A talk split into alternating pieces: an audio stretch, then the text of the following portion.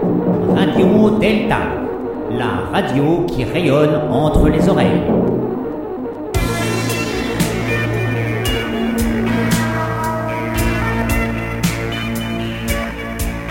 Et c'est parti pour 1, 2, 3 soleil.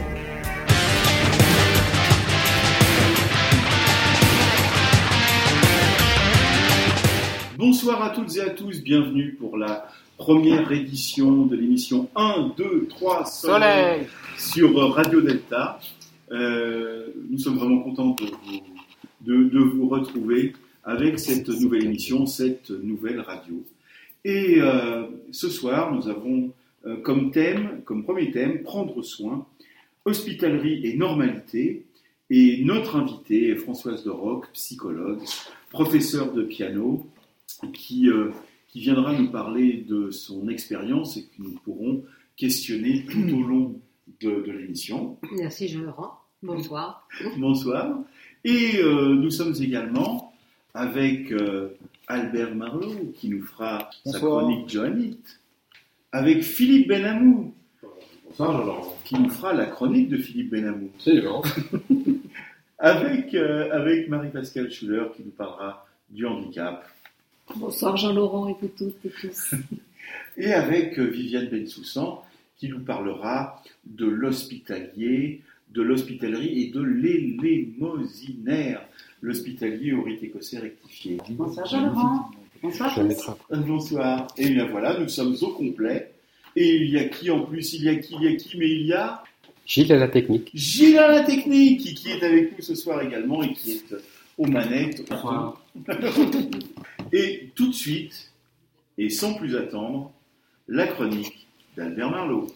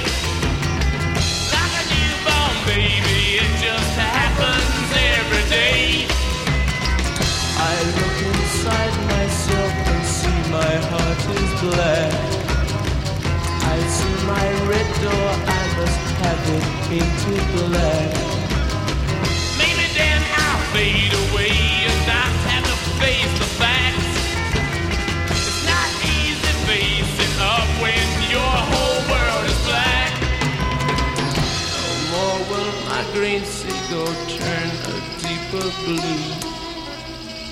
I could not foresee this thing happening to you. If I look hard enough into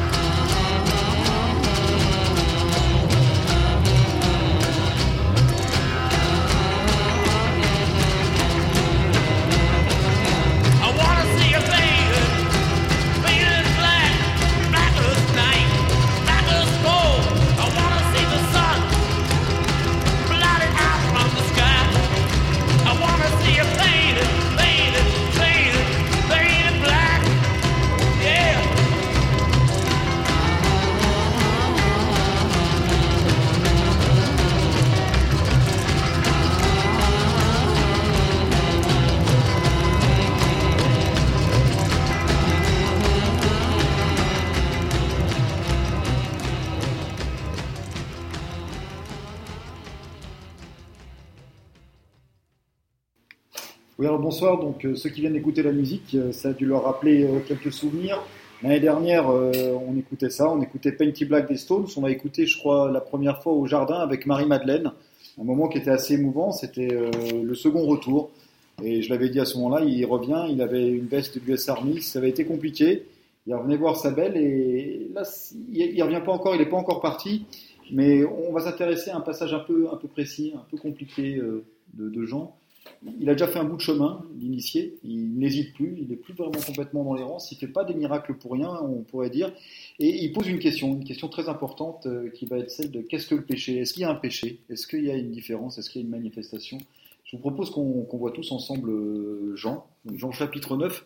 Chapitre 9, il commence comme ça. Jésus vit en passant un homme aveugle de naissance. Alors, il voit en passant, il voit en passant l'initié. En passant, c'est pas seulement un, un moment aux échecs, il voit en passant, ça veut dire qu'il s'arrête pas, il ne guette pas, il n'épie pas, il n'enquête pas. C'est c'est pas un inquisiteur, hein, c'est pas un directeur de conscience, euh, l'initié, c'est pas quelqu'un qui, à chaque instant, va savoir comment vous allez penser. C'est pas quelqu'un qui, est- qui est dans la volonté de savoir, dans la volonté de pouvoir. C'est quelqu'un qui vous laisse apparaître à son champ de conscience. Quelqu'un pour qui le nouveau euh, est un cadeau. C'est une question qu'on devrait se poser d'ailleurs tous en maçonnerie, au lieu de réfléchir à comment je m'améliore pour moi-même, se dire comment je m'améliore pour être un cadeau à l'autre. Comment est-ce que je peux être présent à l'autre et comment est-ce que je peux être présent à celui qui, handicapé, m'offre sa présence? Parce qu'au fond, le Christ ne se pose pas la question de savoir si l'aveugle le voit ou pas. C'est pas sa question. Il se dit pas comme un enfant, s'il ne me voit pas, il n'est pas là. Il se dit, moi je le vois, donc il est là. Il est là au-delà de toute possibilité de considérer qu'il ne me voit pas. Un don de présence. En passant, comme ça, on englobe le monde et d'un coup, le monde se manifeste. Ça, c'est la première indication. Ce qu'on va faire, c'est rester dans la manifestation, dans la manifestation de l'existence. Alors d'emblée, on voit bien que dans l'initiation, on n'est pas dans l'être, on n'est pas dans une métaphysique transcendante qui nous amènerait à être spéculatif. On se manifeste, on bouge, on vit, on regarde, on se touche, on est là, on pleure, on crie, on mourra, peut-être même à un moment. En tout cas, c'est important de se rappeler qu'il y a un corps et que c'est ce corps qui nous enferme, qui nous aliène. Et analogiquement, c'est joli ça. Parce que des gens voient bien que ceux qui sont enfermés, on le voit tout de suite, ça va être les disciples, ceux qui posent cette question étrange, Maître, qui a péché? Cet homme ou ses parents pour qu'il soit né aveugle Alors là, je, tiens qu'on abattre en bref tous ceux qui nous rappellent l'histoire du péché originel, parce que la réponse de celui qui est initié elle est éclairante. Il dit Ce n'est pas lui ou ses parents qui ont péché. Il n'y a pas de péché. Il y a une création. Il n'y a pas de péché originel ici. Il y a une création. Nul ne porte la tâche de ce qu'il était avant. Alors c'est c'est extraordinaire parce que ça nous rappelle quand même à nous les analystes aussi, hein, en plus d'être initiés, qu'on fait un vrai travail pour euh, dire que nous ne sommes, que l'enfant ne doit pas être le symptôme de la maladie des parents, que le handicap ce n'est pas seulement le handicap physique, c'est aussi un handicap psychologique, que certains sont blessés toute leur vie par des mots, que l'emprisonnement au cœur et l'émotion c'est aussi un handicap très lourd, que frapper à la porte du temple c'est s'ouvrir à la lumière de l'autre et à la lumière d'une libération. On le dit souvent, on revient à l'origine, l'origine de ce que nous sommes, la libération, et c'est ce qu'il propose ici. C'est ce qu'il va nous proposer de façon très claire. Il va voir l'aveugle, donc cet aveugle, c'est l'aveugle handicapé, celui de la cécité, puis on le comprend bien, c'est nous, hein, nous, les aveugles du cœur, c'est ces disciples qui sont encore aveugles et qui ne voient l'autre que dans une catégorie. Au fond, il est aveugle, il n'est pas un homme, il n'est pas un disciple, il n'est rien. Il est le responsable, euh, il est le symptôme de la culpabilité des parents, celui-là. Et l'initié va leur dire non, non, pas du tout. Pas du tout, mais dépêchons-nous, dépêchons-nous, travaillons dans la lumière. Alors il leur rappelle ce que c'est que la lumière. Il dit la lumière, c'est moi, c'est moi la lumière, parce qu'il croit quand même un petit peu. Il est à la fois fils de Dieu et fils de l'homme. Il leur dit la lumière, mais pour nous les maçons, c'est intéressant la lumière. Il nous dit travaillons dans la lumière entre midi et minuit. Travaillons au moment où on peut se regarder, au moment où il y a une justice, au moment où on a, a notre juste place. Alors comment est-ce qu'il va faire? Comment est-ce qu'il va faire ça pour travailler dans la lumière? Il va le faire de façon très simple. Il va leur dire Travailler dans la lumière, déjà, c'est se rappeler qu'on ne travaille pas la nuit. Alors ça vous paraît bête de dire ça, que travailler dans la lumière, c'est qu'on ne travaille pas dans la nuit. Il veut dire attention à ses disciples, si vous voulez travailler, ne sombrez pas dans vos métaux, ne soyez pas enfermés, car il n'est pire aveugle que celui qui ne veut pas voir. Il nous rappelle déjà que la vraie nuit, c'est la nuit de l'âme, ce n'est pas la nuit du corps. L'handicapé, il n'est pas handicapé moins que nous, il ne l'est pas handicapé non plus plus que nous, c'est différent. Le handicap qui nous frappe, nous, c'est une cécité de l'âme, non pas une cécité seulement du cœur ou de l'esprit, une cécité qui nous empêche de voir le monde comme il est, comme il se manifeste. Alors pour ça, qu'est-ce qu'il va faire? Il va faire quelque chose de très beau. Bien sûr, il va nous rappeler qu'il faut suivre la lumière, marcher dans la lumière, marcher dans la vérité, marcher dans la justice, être avec, se toucher, pouvoir partager, pouvoir être ensemble. Mais il va faire quelque chose de magnifique, il va faire don de son eau. Alors, pour ceux qui sont de notre génération, une génération entre 20 et 22 ans, ceux qui ont vu Dune, hein, le, le film éponyme, ceux qui ont lu surtout Dune, ils savent ce que c'est que l'eau, ceux qui se souviennent qu'ils ont peut-être pleuré quelquefois sur des tombeaux des larmes. Il fait don d'une eau. Il fait don d'une eau extraordinaire, c'est cette, ce- cette eau qui n'est pas encore, qui n'est plus du vin. C'est celle de Cana, elle n'est pas encore cet autre vin. Elle est juste cette eau pure qui sort de notre cœur. Il la mélange à la terre, la terre de l'autre. Moi, je trouve ça très beau. Je trouve que ce serait beau ce qui passe parce que on dit qu'il crache, il donne absolument, il fait sortir de lui toute l'eau, l'eau de la vie. Hein, l'eau, c'est tout bête, c'est ce qui fait pousser le néophyte, l'eau. Elle donne à sa terre, elle se mélange, et quand les deux se mélangent, eh bien, à ce moment-là, ça va permettre quelque chose d'incroyable. Il va dire, allez vous laver, allez vous laver, allez vous laver de toute cette boue multiple, de toute cette boue qui mélange le temporel et le spirituel. Et puis, vous allez voir à l'intérieur de vous-même tout ce qu'il y a de portes qui s'ouvrent.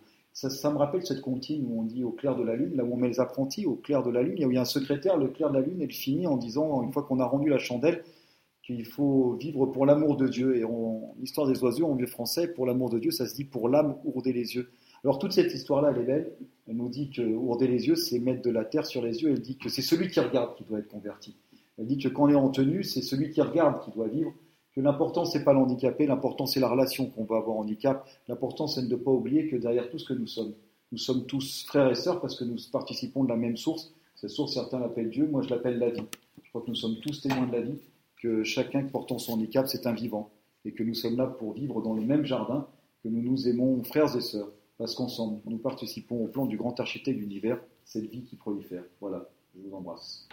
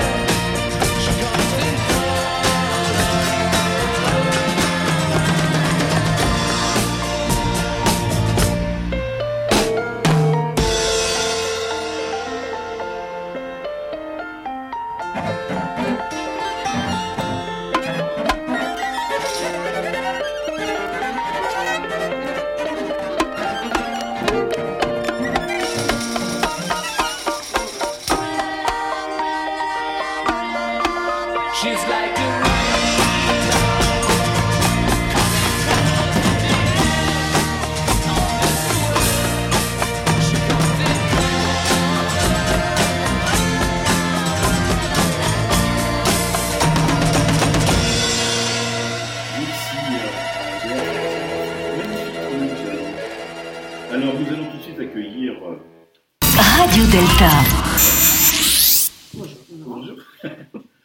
Alors, avant, je, je voulais quand même préciser pour nos auditeurs, euh, pour, pour nos auditeurs et pour nos auditrices, que l'ensemble des, des frères et des sœurs qui qui quand même nous appeler, nous, nous parlons évidemment en notre nom personnel et pas au nom de nos obédiences collectives. Alors ça, c'est évident, mais parfois ça va mieux, ça va mieux Ouais, en, mieux en en- disant. en le disant. Euh, alors, alors, Françoise, la, la première question, avant même de... Parce que je- on, va, on va essayer de se présenter un petit peu et d'en savoir un peu plus. Mais avant, la, la- la belle question qui était posée par Albert, c'était la question de l'accueil de l'autre Mhm. et de l'accueil dans sa, dans sa complexité, dans sa différence, parfois dans son silence, et, et parfois dans son mutisme, et parfois dans son intérieur. Et comment on accueille, comment on, on vit et comment on aime, parce que c'est ça quand même le, le- le message avant tout. Françoise. Oui, oui, merci de me donner la parole sur ce très beau sujet parce que c'est vraiment le cœur même d'une d'une démarche initiatique, c'est l'accueil de l'autre dans ce qu'il est, dans sa intégrité euh, personnelle. Quand on travaille, euh, comme je le fais moi dans le handicap, il est bien évident qu'il faut faire, à mon avis, un très grand chemin sur cette voie-là, justement. C'est-à-dire ne jamais rencontrer une personne en situation de handicap avec euh, un a priori. Ce sont toujours, avant tout, je crois, principal de réflexion qu'il faut faire passer comme message, à la fois pour nous, entre frères et sœurs, et dans la société, c'est que ces personnes en situation de handicap sont des personnes. Ce qui détermine leur, leur, leur personnalité, ce n'est pas parce que, par exemple, toi, Jean-Laurent, tu as des lunettes, et moi, j'ai un pull bleu marine. Ça, c'est quelque chose d'extérieur. Sauf qu'à l'extérieur, on ne voit que ça en premier lieu. En fait, ce qui détermine ce que tu es, c'est ce que tu es au fond de. C'est l'invisible. Ce qu'on ne voit bien qu'avec le cœur, comme disait Saint-Exupéry. Moi, on voit surtout bien mon tour de, mon tour de poitrine avant tout. grave, c'est très avantageux. Paraît que c'est très confortable. Donc, donc, à partir du moment où on porte un regard sur la personne que l'on accueille, avec déjà, partant de soi, parce que tout part de soi quand même, un regard d'amour sur cette personne, les choses sont très simples. Déjà, c'est une bonne. euh, Après, Bonne après, on peut peut-être en effet essayer de comprendre et de mieux comprendre au sens de prendre avec soi Mhm. la personne qui est en face de soi. hein. L'amour, je trouve très triste que ce soit un amour qui soit galvaudé dans notre société. On le met à toutes les sauces. Euh, moi, pour moi, l'amour, c'est vraiment le respect de l'autre dans sa totalité. Après, bien sûr, ce qui est important, c'est la différence. Comment on va pouvoir justement vivre ensemble avec cette différence C'est vrai que c'est une question. Et euh, alors, je, voulais quand même préciser pour nos auditeurs, après, cette, euh, après ce, préambule, j'allais dire, euh, qui, qui est Françoise de Roc. Françoise de Roc, elle est psychologue, elle est professeure de piano et elle s'occupe d'essayer de. je ne sais pas, il faut pas que. Mes termes sont peut-être pas adéquats. Il faut avec tes mots. Voilà, de, de, de, de travailler, d'éveiller, euh, de faire ressentir des choses à des enfants qui sont autistes à travers une méthode basée sur le piano et la musique. Mais tu peux dire plus et, et mieux que ce que je. que ce Oui, que mais c'est très bien. Ce que tu as dit Ouais. est tout à fait clair et je pense que nos auditeurs vont parfaitement comprendre ce que tu as voulu exprimer. Simplement, euh, il faut savoir que moi, moi je, j'ai, j'ai donc, je suis professeur de piano depuis, depuis toujours, j'ai fait mes études, tout ça. Accessoirement, j'ai eu droit aussi. Voilà, comme quoi tout mène à tout. hein. Et, je suis un jour tombée dans l'autisme, tout fait par le hasard de ma vie professionnelle, hein, où j'ai rencontré. euh, euh, j'avais une maman qui était mon élève et qui avait adopté une petite fille qui était très lourdement autiste, et un jour, elle m'a demandé de lui enseigner. Ça a commencé comme ça. Et, et cette découverte de cette pathologie redoutable, qui est une pathologie sens euh, qu'elle concerne vraiment ce qu'est l'homme en tant que tel, c'est-à-dire elle concerne le développement de l'individu. Et c'est ça qui est très, intéressant, de penser qu'on a en face de soi des gens qui ont un trouble au niveau du développement. Nous sommes ce que nous sommes, nous, parce qu'on a vécu un, mode développemental qui nous a permis d'être ce que nous sommes aujourd'hui, c'est-à-dire peut-être des gens pas trop, pas trop à côté de la plaque, on va dire. Voilà. Mais en fait, l'autisme, c'est quand même une pathologie redoutable qui crée des troubles de la communication euh, qui, pour certains, sont euh, incompatibles avec une vie ordinaire.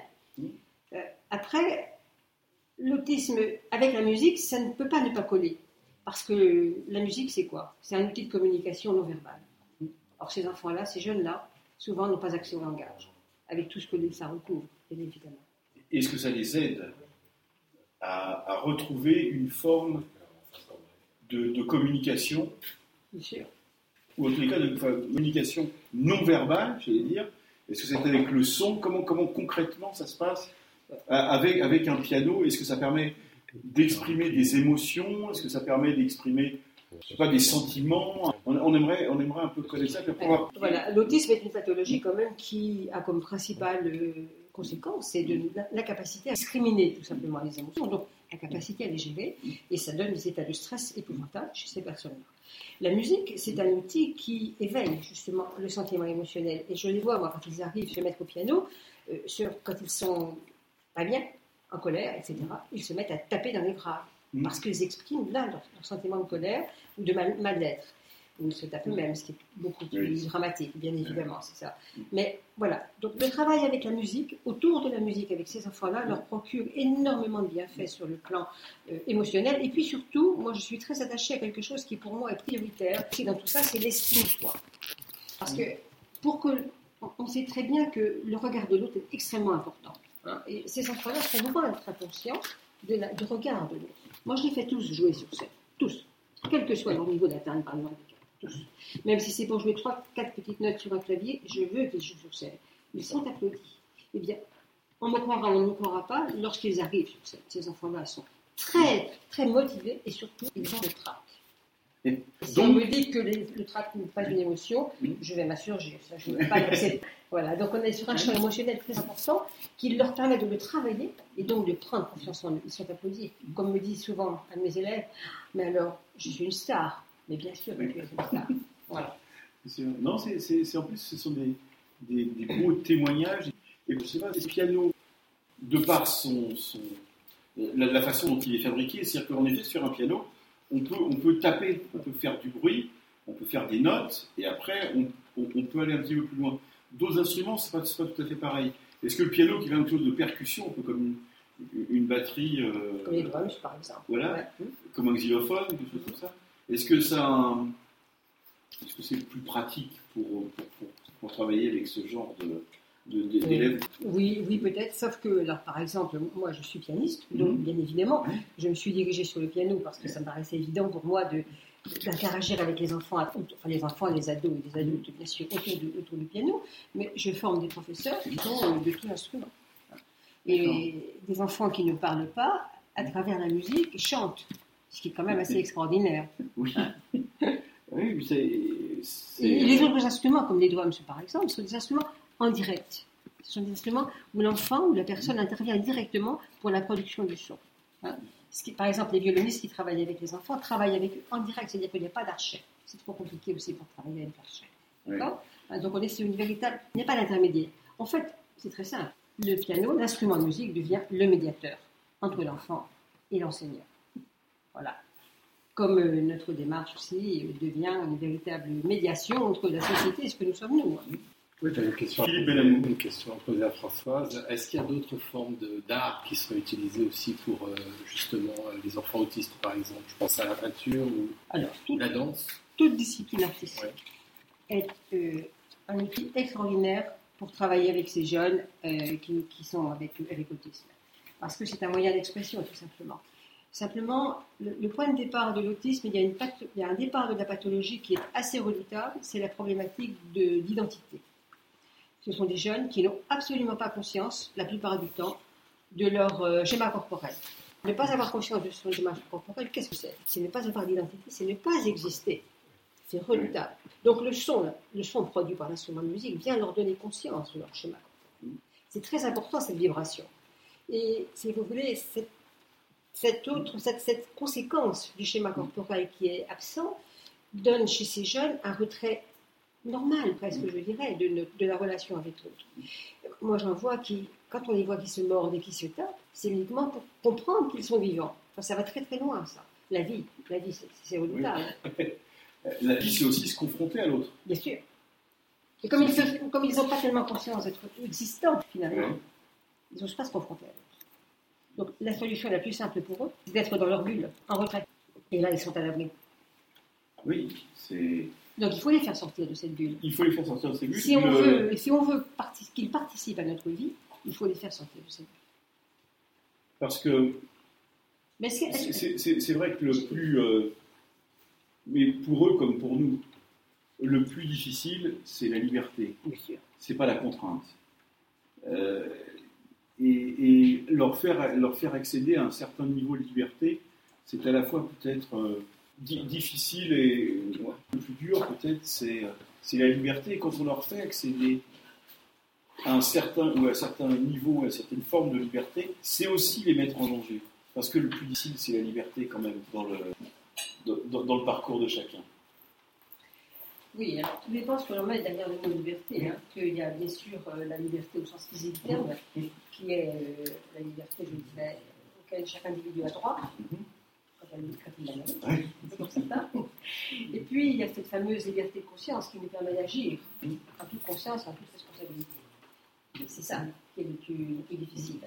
Voilà. Et pour eux, c'est un véritable problème de cette prise de conscience. Moi, je, je reste convaincue qu'une personne avec autisme est tout à fait le contraire de ce que l'imagerie populaire a vécu, c'est-à-dire une personne intégralement consciente et responsable de ce qui se passe autour d'elle, mais qui refuse d'y participer. Oui, Voilà. oui c'est vrai. que c'est- Consciemment ou inconsciemment. Hein. consciemment, consciemment et inconsciemment. Pour revenir, nous, sur notre euh, démarche, j'allais dire, euh, essayer de, de prendre soin de soi et de l'autre. Peut-être un mot de, un mot de Françoise avant. De la musique maintenant? Musique? Nous, nous, nous improvisons. Musique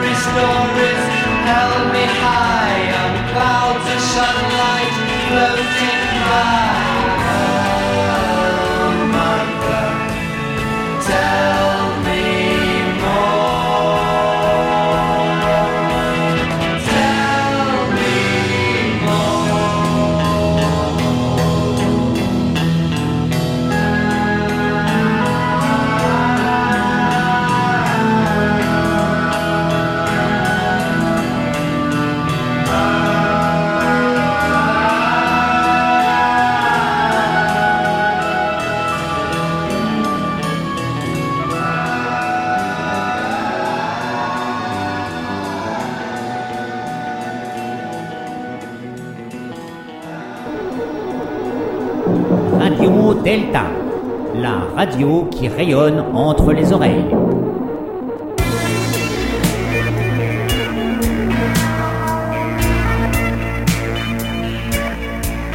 Un, deux, trois, Soleil, l'émission de Radio Delta.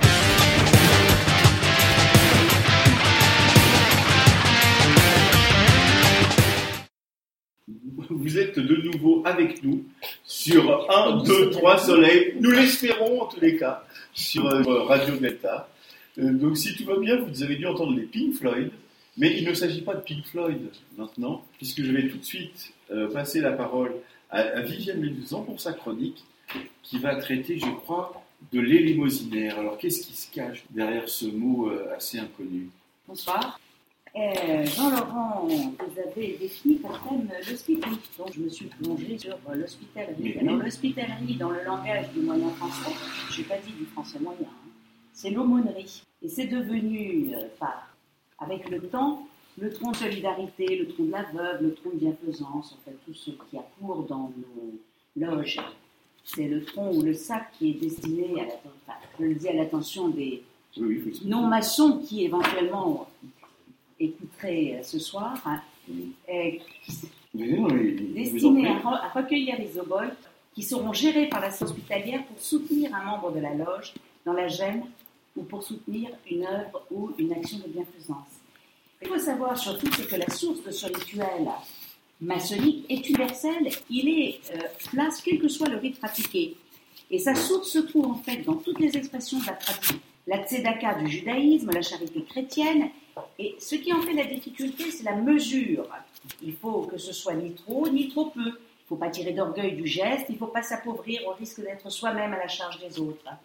La tzedaka vient du terme tzedek en hébreu. Tzedek, ça signifie justice. L'offrande n'exclut pas la tendresse, au contraire. Mais le concept ne met pas la- ne met pas l'accent sur la plus ou moins grande bonté naturelle des individus. C'est une obligation indépendante des sentiments que l'on peut avoir vis-à-vis d'autrui. Le geste de donner relève davantage de la justice ou de la justesse que de l'amour. En ce sens, il se rapproche de la normalité qui est l'une des composantes du thème de ce soir. Je suis de l'hospitalerie à la normalité.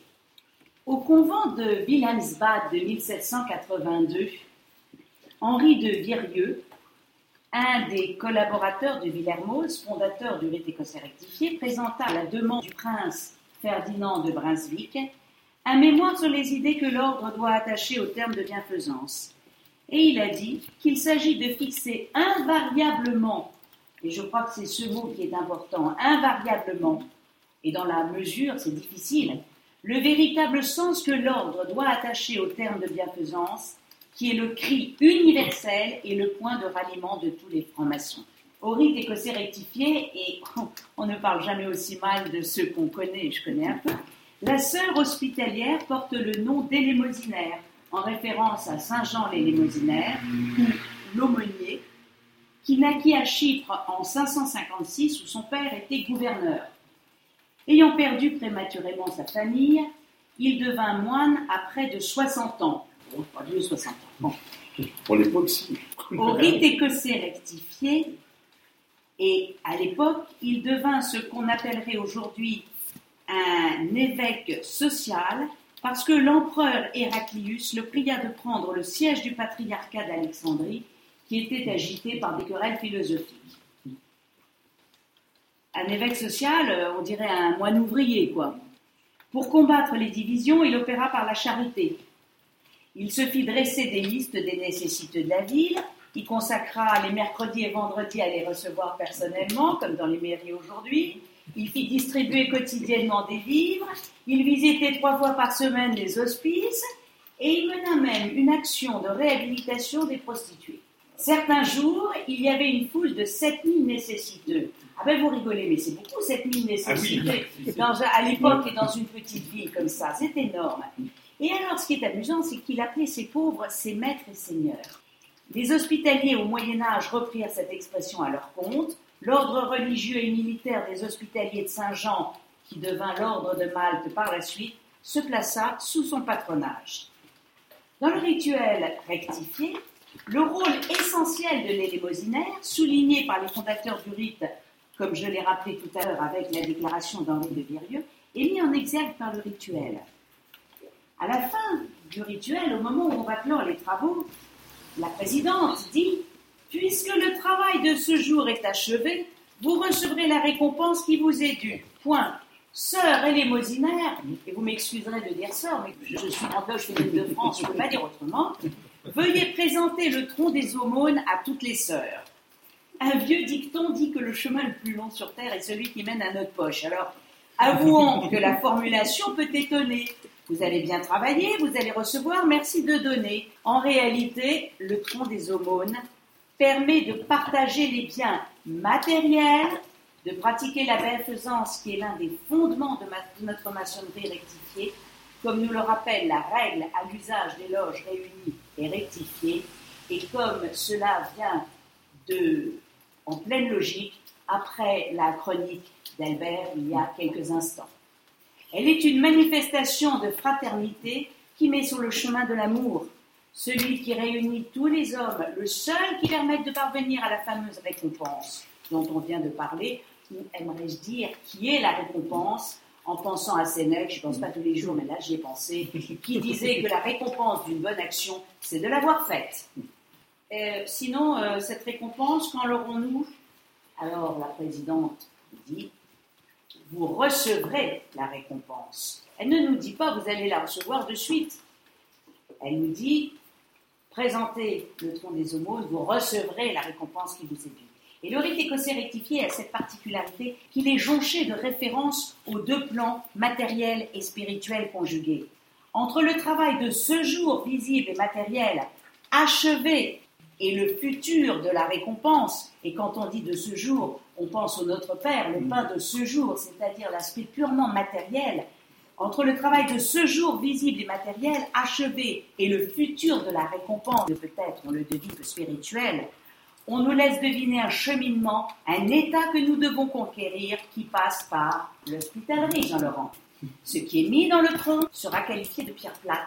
Elle est horizontale et non verticale. Nous avons besoin ici-bas de pierre plate. Le sol sur lequel l'homme se tient debout en est constitué, sans pierre plate solide, pas d'élévation possible. La récompense promise sera proportionnelle au travail et elle apparaît comme peu mesurable. Elle est le grand mystère de notre démarche et paradoxalement l'obscur objet de notre désir de lumière. Nous ne donnons pas avec la tête, nous donnons avec humilité, avec la flamme de notre amour. D'ailleurs, nous ne donnons pas. Le tronc nous est présenté, on n'a pas le choix. Nous sommes en état d'être reçus, nous recevons la faveur de le remplir. C'est ça la première récompense de l'amour, de notre travail de ce jour. L'ordre de l'esprit rejoint, comme l'a dit François Mauriac, l'ordre de la charité. Nous remplissons le tronc, non pas des métaux que nous avons, que nous sommes censés avoir laissés à la porte du temple et dont nous devons être prêts à jeter quelques résidus que nous aurions conservés malencontreusement dans notre cœur, dans notre poche, mais nous ne le remplissons pas d'argent qui divise le cœur des hommes, mais nous remplissons le tronc de nous-mêmes. Le tronc hospitalier permet de se projeter dans l'autre, de devenir celui qui reçoit et l'œil dont on est issu. En offrant à chacun de prendre soin de l'autre tel un miroir, il substitue à l'illusion de la normalité individuelle la réalité de l'exception universelle. Merci Viviane pour cette belle chronique où il fut question d'hospitalerie, de dons, des lémosinaires.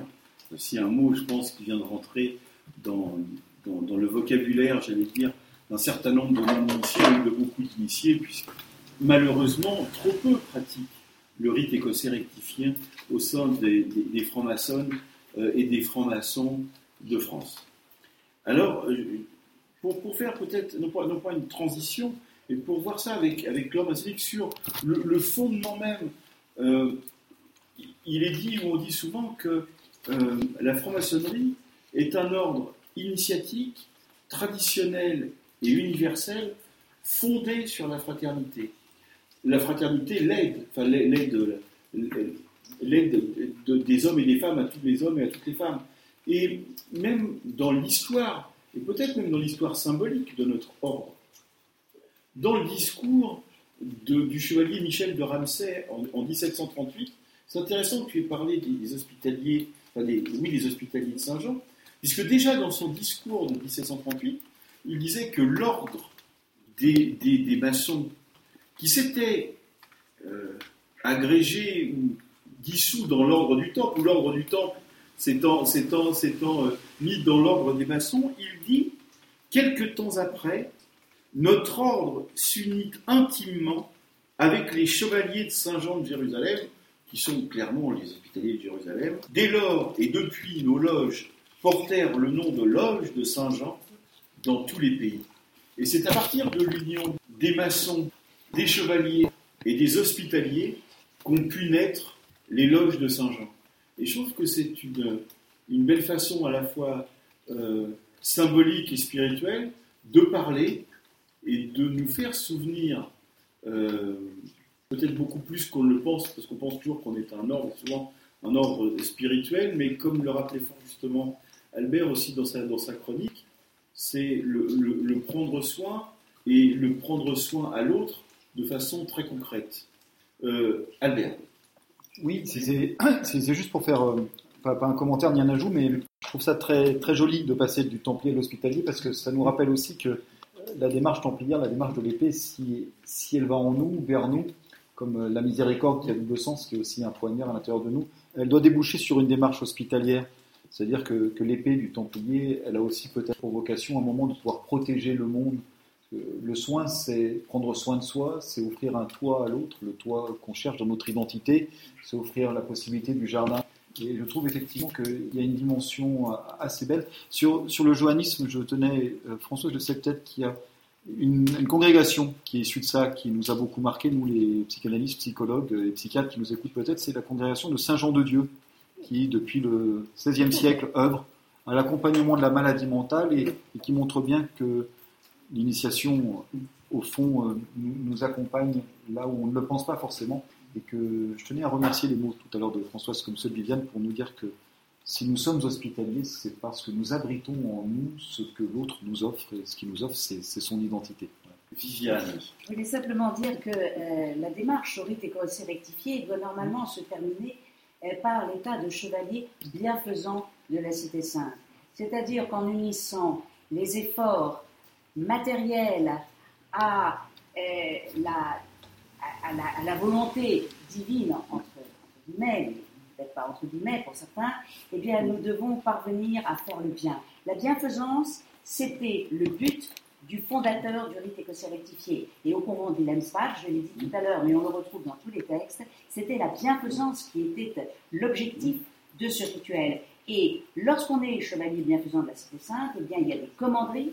Ces commanderies sont les premiers établissements de l'ordre, et c'est à travers ces commanderies que le bien, la bienfaisance, mais pas seulement le don matériel, mais également le bien faire, c'est-à-dire le comportement, doit s'apprendre. Parce que donner du matériel, ça n'est pas utile si on ne, si on ne le donne pas bien. Et, je voulais demander à, à François euh, si, chez nous, c'est pratique, on ne donne pas l'âge, on dit qu'on a 7 ans et plus, on a tous 7 ans et plus, donc au moins ça nous permet d'être galants toujours. Euh, mais l'expérience de François, c'est ça qui m'intéresse, ton, ton expérience auprès de ces jeunes autistes, comment euh, elle peut s'enrichir et comment elle est euh, dialectiquement portante, je vais dire, avec les marches maçonniques et avec cette, euh, ce, que, nous, on apprend, en tous les cas, on ressent, on, a un certain nombre de, choses à faire. Co- comment ça marche Comment ça t'a aidé Comment peut-être parfois aussi ça t'a euh, entravé Je sais pas. Une démarche, c'est jamais, c'est jamais un, long fleuve tranquille. Donc je voulais savoir un peu le retour, le feedback entre la, la pratique et l'aide et, euh, et l'aspect maçonnique. Comment ça marche ensemble? Oui, je vois. Alors, c'est une longue histoire, finalement? Ah, ça?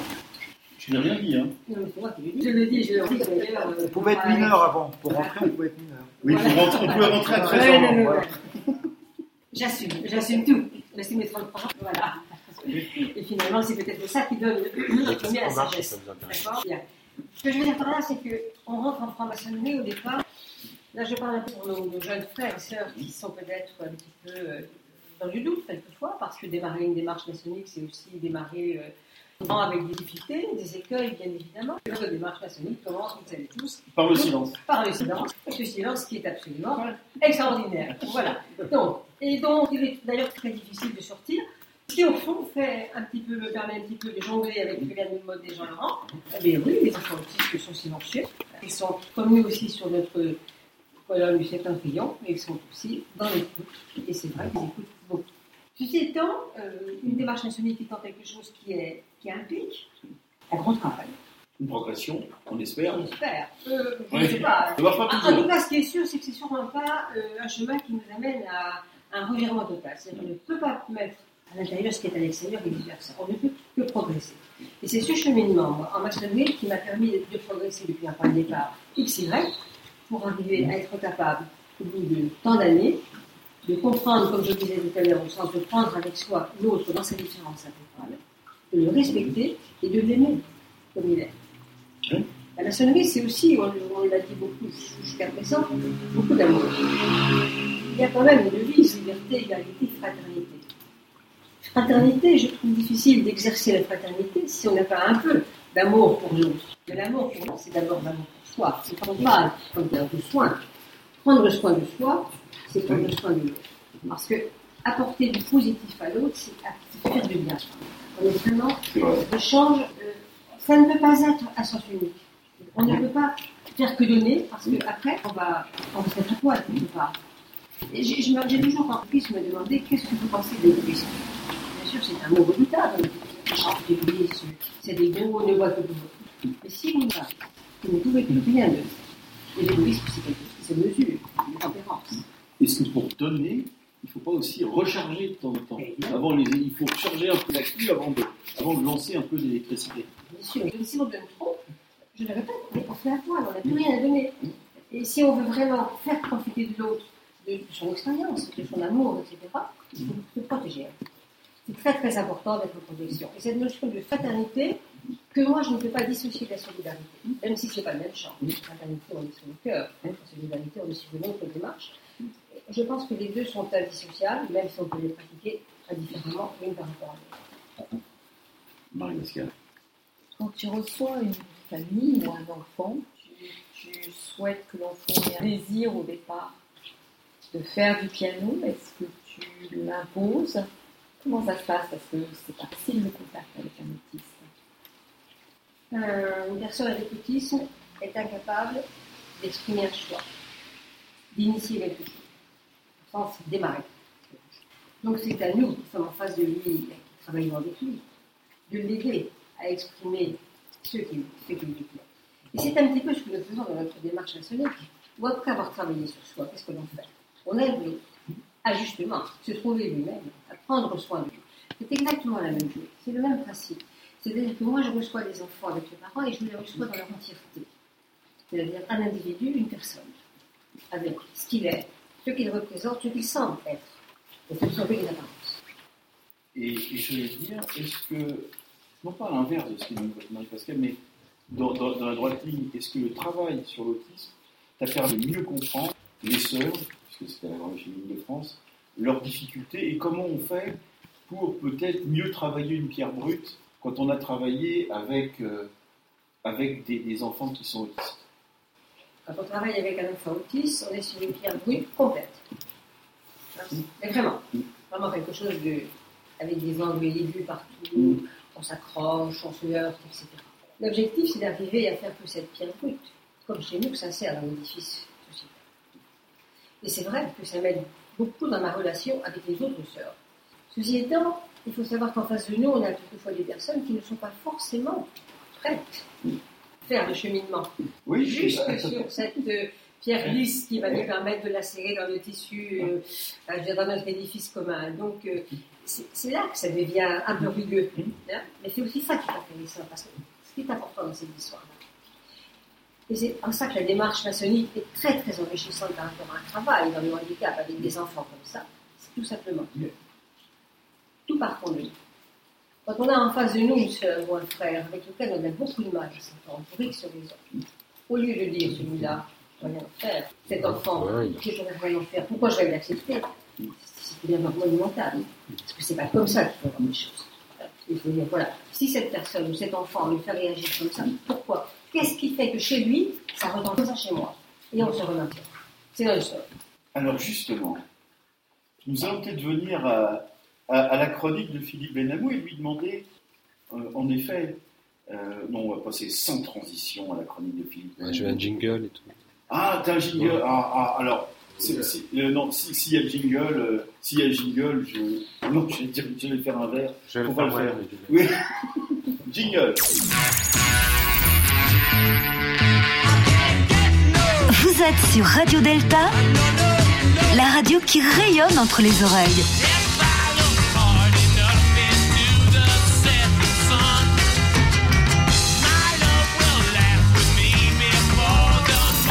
Delta. Parce qu'on parlait des frères et des sœurs. Et, et voilà, et, et- et- et des- et- voilà, c'est vrai, c'est vrai. Voilà, et, et c'est vrai, Françoise nous disait, le plus important c'est l'amour. Et, et Philippe va nous le confirmer. Oui, merci Jean-Laurent. Eh bien oui, le titre de ma chronique, c'est euh, tiré d'une phrase de Marguerite Duras qui dit Mm. Il faut beaucoup aimer les hommes, moi j'ai dit il faut beaucoup aimer les frères, beaucoup, beaucoup, beaucoup les aimer pour les aimer. Sans cela, ce n'est pas possible, on ne peut pas les supporter. Alors il faut beaucoup aimer les frères. Bah, pourquoi juste les frères et les sœurs alors? Après les sœurs, mais vous avez raison Jean-Laurent. Bien sûr, on aurait pu écrire? Il faut beaucoup aimer les sœurs, mais cela prendrait un autre sens. Et j'ai déjà traité ce sujet dans une autre chronique sur une radio concurrente, mais néanmoins amie, une chronique au titre évocateur de Au commencement était la verge, en référence à mon cher Albert. Mais revenons à nos frères et plus particulièrement à nos vieux frères. Oui, il faut beaucoup aimer ses frères et surtout les vieux. Ah, mes chers petits vieux. Eh ben oui, moi je les aime bien, mes vieux, mes petits vieux, mes vieux frères maçons. D'abord parce qu'ils sont plus intelligents que moi, parce qu'ils en connaissent un rayon sur la maçonnerie, parce qu'ils ont vu, ils en ont vu défiler des petits jeunes de 40 ans qui croyaient tout connaître de la vie. Alors oui, il faut aimer ses frères et surtout les vieux. Moi, je les aime bien, mes petits vieux, parce qu'ils viennent en métro. Alors, je parle, vous l'aurez compris, des loges parisiennes. Et ils ne restent pas aux agapes, soit parce qu'il est trop tard, soit parce qu'ils ont déjà dîné. Ah, tu sais, moi, je mange avant, comme ça, je suis débarrassé. Soit parce que, ah, tu sais, à mon âge, je mange pas beaucoup, puis le soir, tu sais, les cuisines des agapes, ça ne réussit pas bien. Alors, je les aime bien parce qu'ils ressemblent à Monsieur Tout le Monde. Je les aime bien parce qu'ils me parlent comme un bleu. Je les aime bien. Eh oui, je les aime bien. Enfin, pas tous, pas tous. Parce que dans les vieux maçons, comme partout, il y a aussi des vieux cons. Et j'imagine, mes sœurs, que chez vous, c'est pareil. Et oui, des vieux cons. dans, la grande féminine de France, non. non, non, pas des bon, alors le temps n'arrange pas les choses, vous savez, quand on est con, on est con, etc. Alors parmi eux, il y a ceux qui ont tout compris, ceux qui ont tout lu, qui ont tout vu, ceux qui ont trouvé dans l'horloge ce que leur vie professionnelle ne leur a pas offert pour satisfaire leur ego et leur goût du pouvoir. Ceux qui, sont, ceux qui confondent souvent initiés et élitisme, ceux qui pensent qu'ils sont arrivés, ceux qui affirment souvent qu'ils sont au service de la loge, alors qu'en fait ils pensent que c'est la loge qui est à leur service, ceux qui pensent que la loge leur appartient parce qu'ils ont été, ils en ont été le président ou la présidente. Non, ceux-là, j'ai un peu de mal à les aimer, mais bon, ce sont mes frères. Et je sais que malgré tout, s'ils avaient besoin de moi, je serais à leur côté. Mais ceux que j'aime plus, ce sont les autres, les discrets, ceux qui somnolent en loge, ceux qui se trompent euh, sur les signes, ceux qui ne posent jamais de questions, ceux qui votent toujours couleur sur couleur. Quand ils sont là, car euh, le plus souvent, ils seront plus absents que présents. Et oui, avec eux, les excuses sont prétexte à mieux connaître les maladies de la gériatrie. L'appel est comme la table des matières d'une encyclopédie médicale. Les vieux frères, les très âgés, ne peuvent plus venir en loge. Ils ont du mal à se déplacer. L'été, ils sont à la campagne, l'hiver dans le sud et à la clinique le reste du temps. Alors ils viennent de se faire opérer souvent. Si c'est pas le cœur, ce sont les prothèses de la hanche ou du genou. Bon, la prostate, pour eux, c'est un, ancien souvenir. Et ils sont trop vieux pour que le cancer les tue. Et quand ce n'est pas eux, c'est leur épouse. Et oui, à cet âge-là, on a rarement des copines et des épouses. Et c'est leur épouse donc qui est malade et qui demande une attention, une présence, car elle a peur de rester seule le soir. En loge, les vieux frères, ils sont souvent silencieux. Certains vivent seuls et une tenue de loge est souvent l'occasion de briser leur solitude. Ils se préparent, ils se font beaux, ils repassent leur chemise blanche, ils brossent leur costume noir, leurs tabliers sont sales, mais on les regarde avec admiration car ce sont de vieux tabliers brodés, de vrais tabliers de maçon. Ils mettront leur nœud papillon ou leur cravate juste avant l'ouverture des travaux et ils se feront aider pour l'attacher. Tiens, toi qui es jeune, tu peux m'aider avec mon nœud Enfin, C'est bien tout honneur. hein. Ah bah, cette blague-là, elle n'est pas nouvelle. Oui, cette blague, elle revient en général deux fois par mois. Et puis un jour, et puis un jour, ils ne viennent plus. Le soir, tu sais, c'est trop difficile. Et puis les déplacements sont devenus si compliqués. Certains frères viennent les chercher en voiture et les raccompagnent le soir. Ils se disent qu'ils devraient trouver une loge qui se réunit le samedi matin ou l'après-midi, mais ils ont du mal à quitter leur loge mère. Alors ils continuent à payer leur capitation, mais ne prennent plus le temps de passer un coup de fil pour s'excuser. Alors ils sont de plus en plus, souvent absents. On se dit qu'on devrait les appeler, prendre des nouvelles, et puis on ne le fait pas. On se met un rappel sur le téléphone portable, et puis au moment de l'appel, de leur nom, et puis, puis on zappe. Et puis un jour, le vieux frère disparaît. Et la loge passera un ou deux coups de fil à la veuve du frère décédé, offrira une couronne. On fera une tenue funèbre où un jeune frère nouvellement arrivé, un bleu, un petit, un lapin, viendra refermer la chaîne d'union laissée ouverte par la mort de ce frère. On continuera à l'appeler en tenue et pendant un an, un frère, chez nous c'est le couvreur, se mettra à l'ordre et répondra à la place du frère disparu, placé à l'ordre éternel. Je les aime bien, mes vieux frères, même si je ne les vois pas souvent, même si je ne prends pas souvent de leurs nouvelles. Je les aime bien. C'est plus que de la fraternité, c'est presque de la tendresse. Pourquoi? Je ne sais pas. Peut-être parce qu'il y a eu ces rencontres. Des rencontres avec des hommes remarquables qui ressemblent à Monsieur Tout le Monde. Je me souviens de ce vieux frère, petit bonhomme tout rond et tout rougeau qui avait été professeur de danse à l'Opéra de Paris, qui m'avait raconté ses passions. Je lui avais dit que je croyais alors que pour être professeur de danse à l'Opéra de Paris, il fallait avoir été danseur soi-même. Il m'avait répondu, presque offensé, qu'il avait été danseur. Moi, incrédule devant ce petit bonhomme tout rond et tout rougeau. Je me souviens aussi de cet autre vieux frère, très vieux frère, que j'avais aidé à manger lors d'un banquet. Le hasard du placement m'avait fait me retrouver à côté de ce très vieux frère que je ne connaissais pas. Il ne parlait pas, ou presque plus, mais il était là, presque couché sur son assiette. Alors je l'ai aidé à manger, je lui ai causé un peu. Ça m'a fait de la peine de le voir dans cet état, et puis en même temps, je, l'avais trouvé fabuleux. J'avais trouvé fabuleux qu'il puisse encore venir partager ce moment avec ses frères. Je revois aussi ce frère antiquaire et grand collectionneur de poupées anciennes. Ses parents étaient morts dans un bombardement lors de la Seconde Guerre mondiale.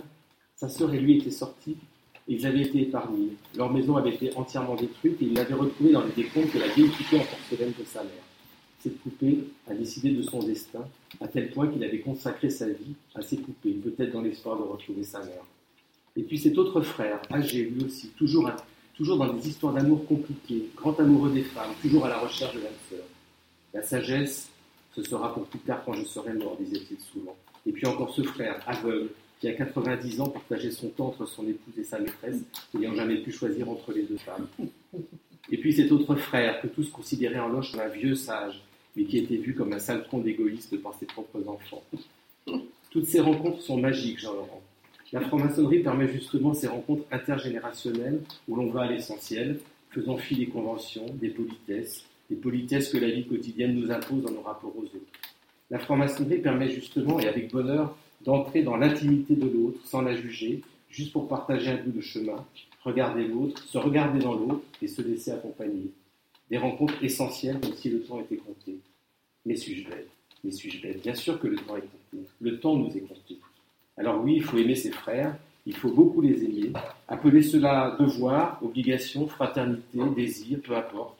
Il faut beaucoup les aimer. Sans cela, bien sûr, pour reprendre les mots de Marguerite Duras, beaucoup les aimer, sans cela, on ne pourrait pas les supporter.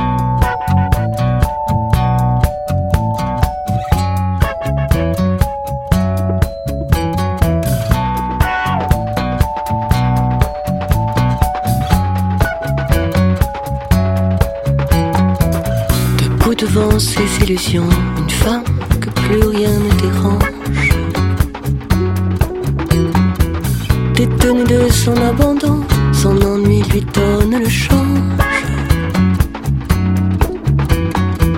Que retient-elle de sa vie qu'elle pourrait revoir en peinture? Dans un joli cadre verni en évidence sur un mur. En technicolore, un couple dans les tons pastels. Assez d'argent sans trop d'efforts pour deux, trois folies mensuelles.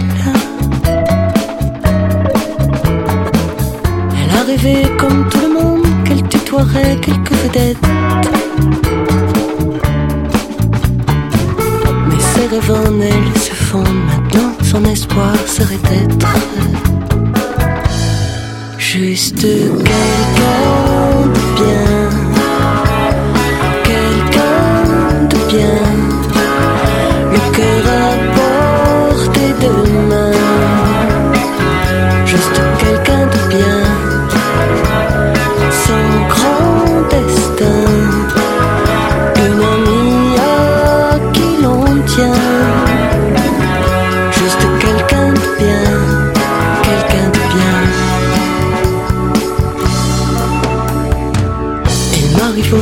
ces heures où ma vie se penche sous le vide.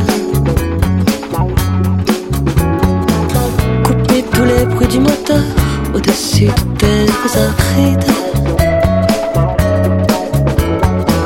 Je plane à l'aube d'un malaise comme un soleil qui veut du mal. Aucune réponse n'apaise mes questions à la verticale.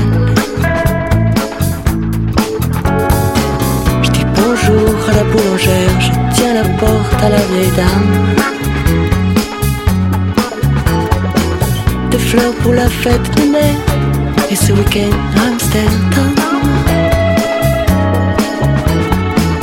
Pour que tu m'aimes encore un peu quand je n'attends que du mépris. À l'heure où s'enfuit bon Dieu qui pourrait me dire si je suis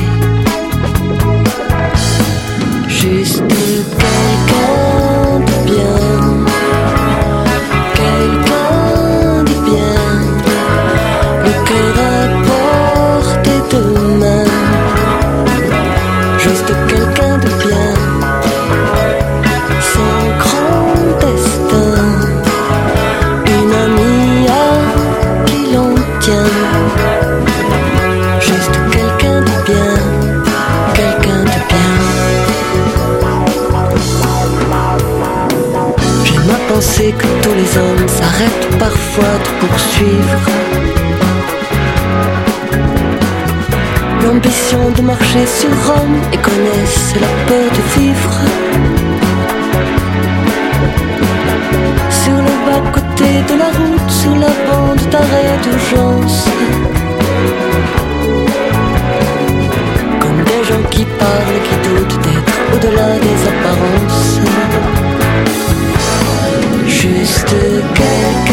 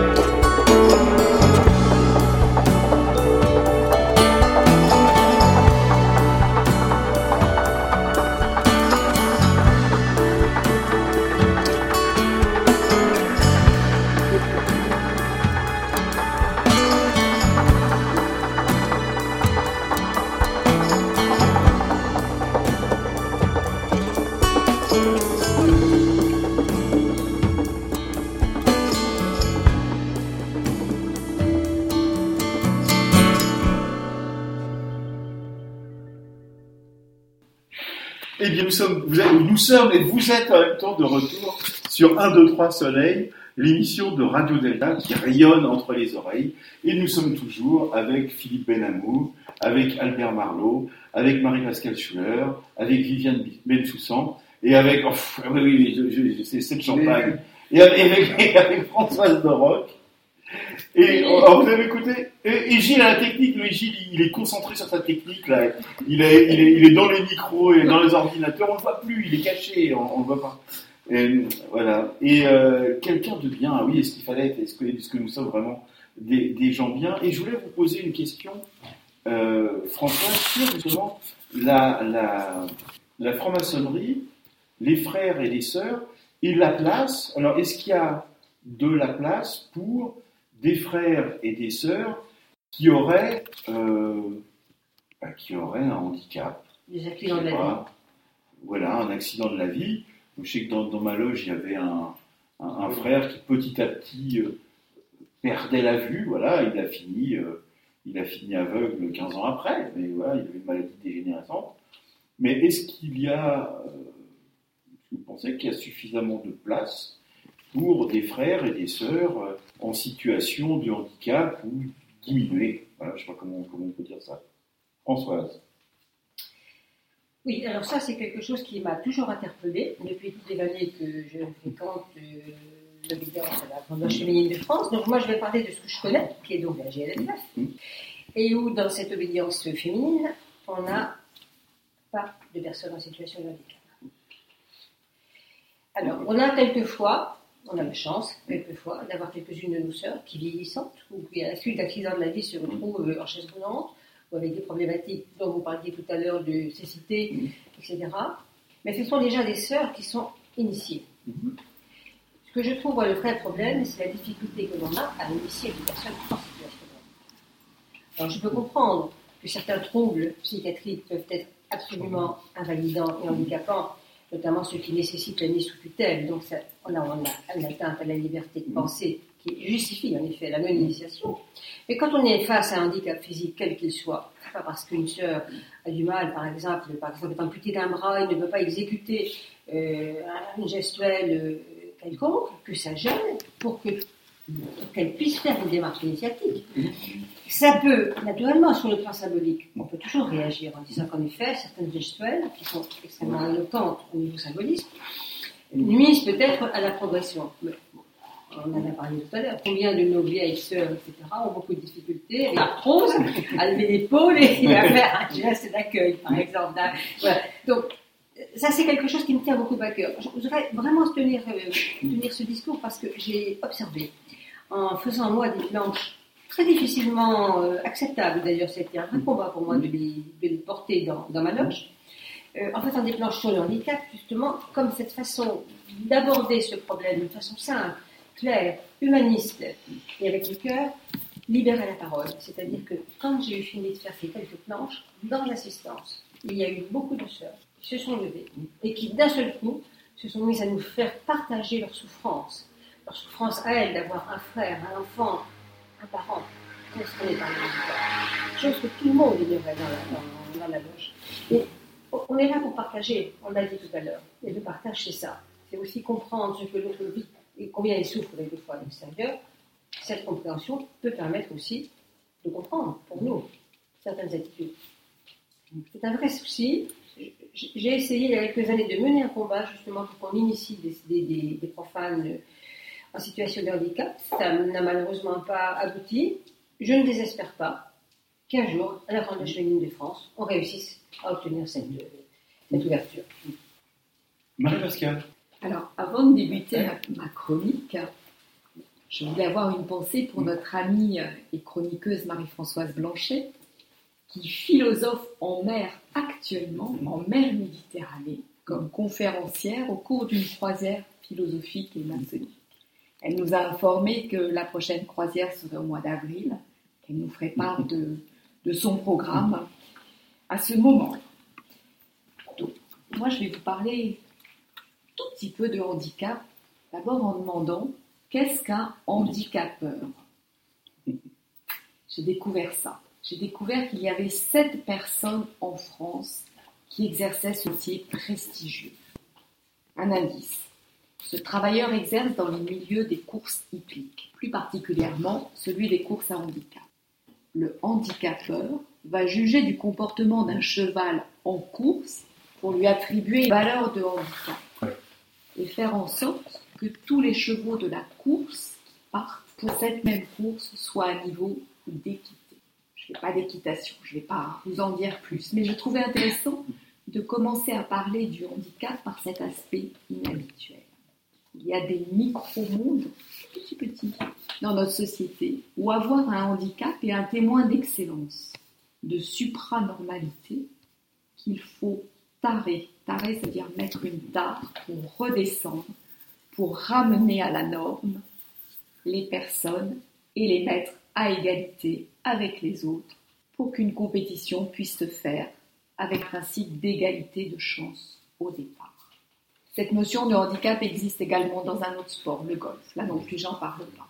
Eux, on pratique pas le golf. A contrario, dans le langage courant, le handicap, tel que compris actuellement dans notre société, a une étiquette médicale et une connotation négative. Le handicap a une définition établie par l'Organisation médicale de la santé. C'est un terme générique pour nommer les déficiences, les limitations de l'activité, les restrictions. Ce terme de handicap, on le voit apparaître en médecine en tout cas et dans la société dans les années 80, avec une réflexion sociétale qui s'ébauche autour, de ce thème.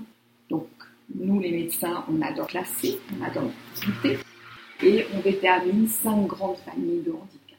Le, handicap moteur, le handicap psychique, le handicap mental, le handicap sensoriel, puis les maladies invalidantes. Le handicap se définit comme un manque par rapport à la norme, pour lequel la société va tenter de répondre par une aide technique, pour tenter de ramener le sujet vers cette norme. C'est dans cette salle, nous sommes, euh, nous sommes au moins quatre handicapés, nous avons des lunettes. Tous ont enlevé leurs lunettes. Nous n'avons pas encore de canne. Peut-être que certains d'entre nous ont des prothèses de hanche, mais ça, nous n'avons pas encore de chaise roulante. Très souvent, le handicap a un retentissement sur l'individu, souvent responsable d'une vulnérabilité. C'est un mot très à la mode actuellement. Dans sa relation avec la société, dans sa relation aux autres. Certains handicaps peuvent être réparés par la technique, d'autres non, nécessitant le recours à l'autre pour tendre vers l'égalité.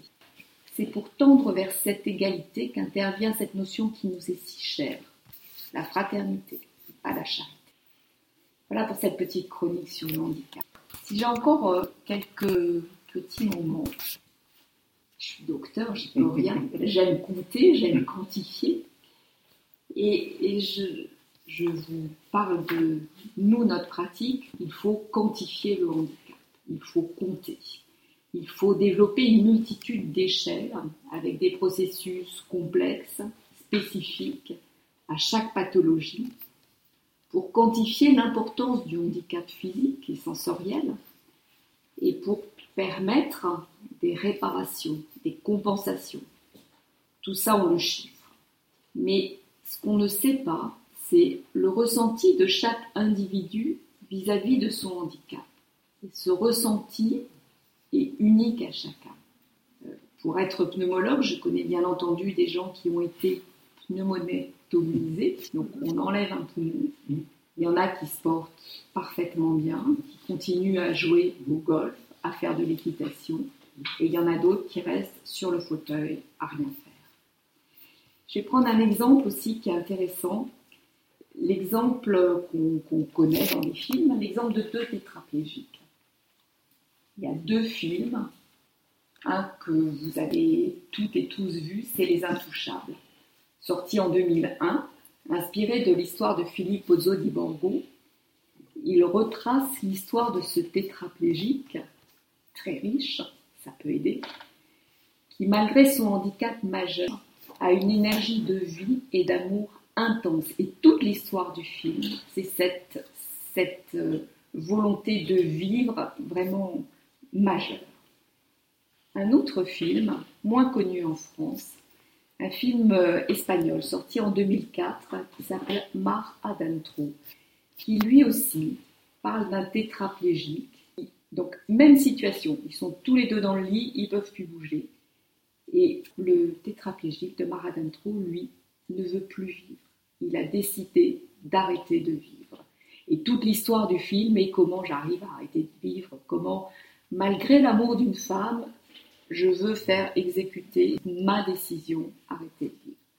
Voilà. Et par ces deux exemples, je voulais euh, mettre euh, l'accent sur, pour un, même handicap, une même euh, perturbation de sa vie, il y a l'individu qui reste unique et qui décide que sa vie est bien ou qu'elle On est bien peu de choses et mon ami la rose me l'a dit ce matin. À l'aurore, je suis née, baptisée de rosée, Je me suis épanouie, heureuse et amoureuse, au rayon du soleil. Me suis fermée la nuit, me suis réveillée vieille. Pourtant j'étais très belle, oui, j'étais la plus belle des fleurs de ton jardin.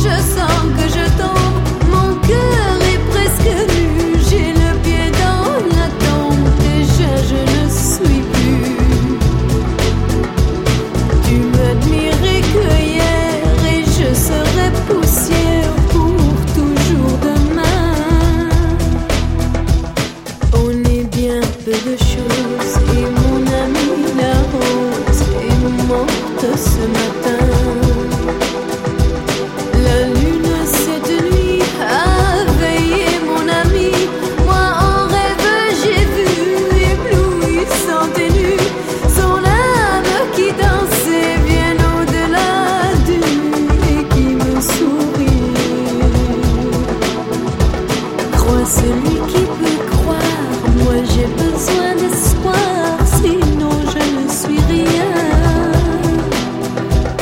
On est bien peu de choses et mon ami la rose me l'a dit ce matin.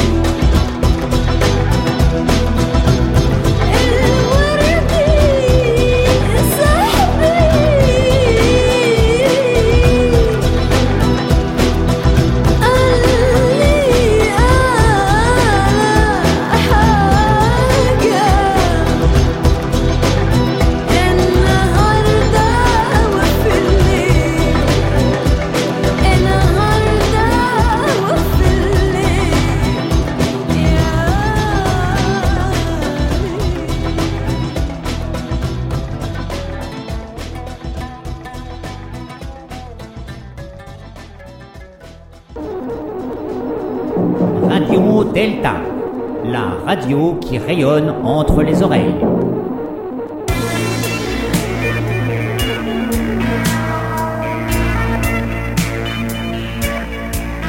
Un, deux, trois, Soleil, l'émission de Radio Delta.